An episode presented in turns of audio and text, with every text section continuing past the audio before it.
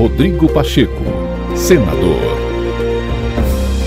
Nesta quinta-feira, após ter participado de sessão solene do Congresso Nacional para celebrar os 35 anos da Constituição Federal, o presidente do Senado, Rodrigo Pacheco, destacou que pautas fundamentais para o desenvolvimento do país e para a inclusão social devem ser a tônica da união entre os três poderes.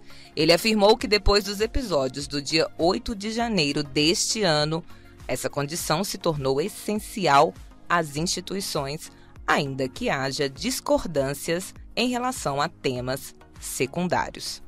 O mais importante para o Brasil nesse momento é equilíbrio institucional, estabilidade entre os poderes, o foco no desenvolvimento do país, na sustentação do regime fiscal, do equilíbrio das contas públicas, a reforma tributária, a geração de emprego e combate à fome. Essa é a nossa lógica de uma, um fim último que, que deve nos unir.